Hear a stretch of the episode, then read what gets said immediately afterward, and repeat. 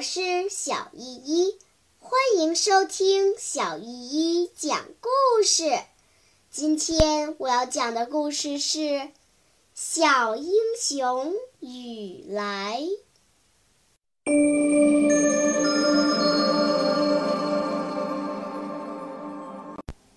第三十二章：敌人来了。白天站岗。不能那么拿着红缨枪站在村头的明处，改放暗哨了。雨来和铁头在还乡河的冰上装着打擦滑玩。杨二娃、小胖、二黑一些小朋友，虽然不该他们站岗，也陪着二人来玩耍。他们在还乡河镜面一般的冰上，像穿梭一样滑来滑去。他们会玩各种花样，在这碧绿的大理石一般的冰上，在这早晨寒冷的空气中，充满了孩子们快活的笑声。太阳已经出来一束稍高了，芦花村仍旧是平静的，没听到什么风声。花翎公鸡立在谷草垛上，仰着脖子。咯咯地啼叫，草鸡张开翅膀，扭着脖子，用坚硬的尖嘴巴搔痒痒。雨来打着擦话，可是总觉得有件事儿揪着他的心，觉得心里不踏实。在河里能看见什么呢？就是敌人来了，难道他们不会从别的道走吗？岸边有棵直溜溜的顶天高的杨树，雨来抱着树，像一只灵巧的猫一样，刷刷刷，一会儿就爬到了杨树的顶端。啊，真高！雨来就像站在云头上，风把他的衣裳吹起来，真像要飞走了。一片片的云像船张满的白帆。在天空蓝色的大海里慢慢的飘走，似乎就从雨来的耳边擦过去。小朋友们都仰着脸喊：“呵，真有两下子！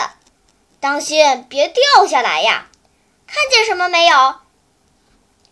雨来用两个胳膊抱着一根树杈子，双手插在袖筒子里，向远处眺望。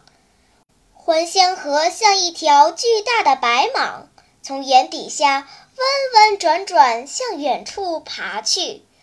北岸一片开阔地，就像夏天洗澡的雨来，金光着身子，光溜溜的，什么也没有。再往远处望，天和地连接在一块的地方，有一个模模糊糊、眼睛看不清的东西。那就是敌人的炮楼，日本鬼子和伪军都住在那里。于来用右手在额前搭了凉棚，睁大眼睛看了一会儿，只见从那黑色的炮楼底下，影影绰绰爬出一个像盖子虫那么大的黑点儿。转眼之间，黑点儿拉成一条黑线，渐渐变大，往这边爬。很快的看出是一队人马来了，雨来喊了一声：“敌人往这边来了！”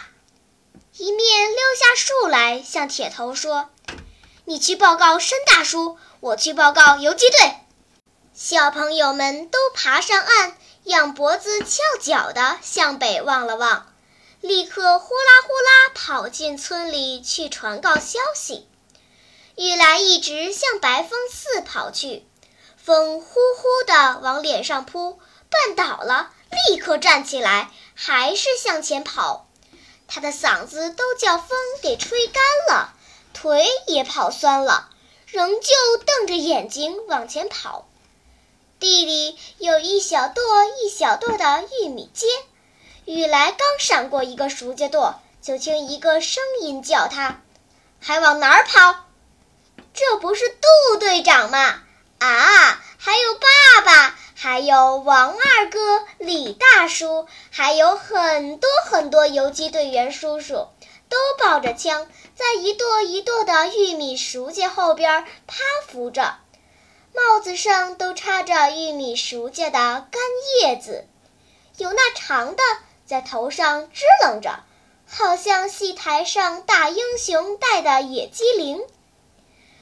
杜少英蹲着身子，呵，真威风！毡帽盔还是那么推在后脑勺上。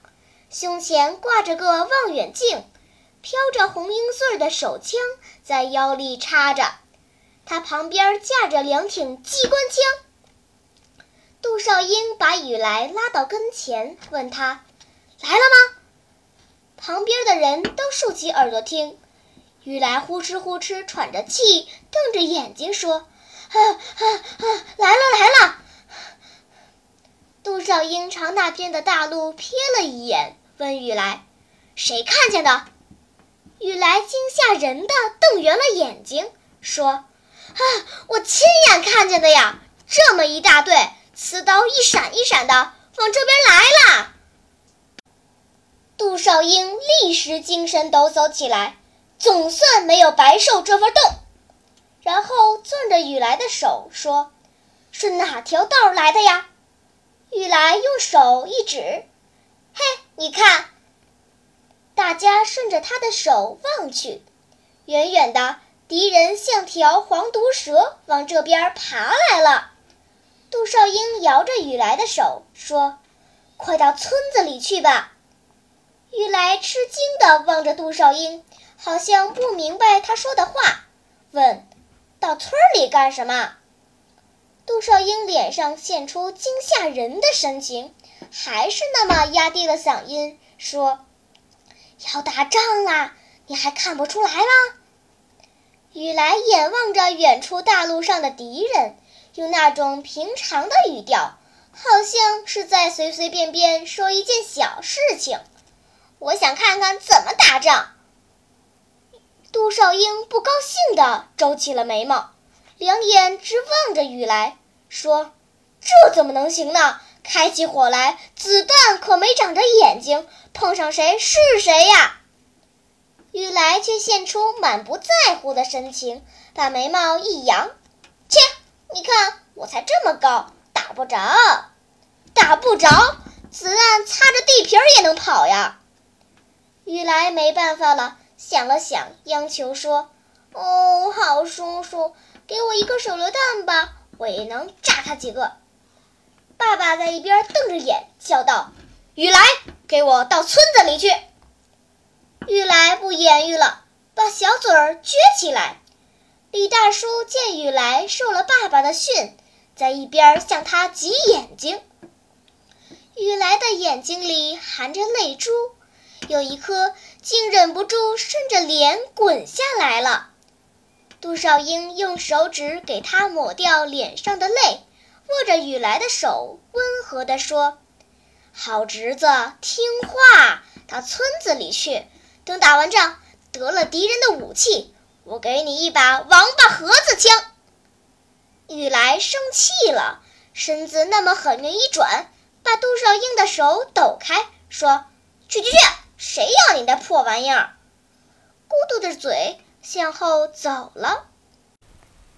好啦。今天的故事就讲到这里吧。什么？你还没有听够呀？那就赶快关注小依依讲故事吧。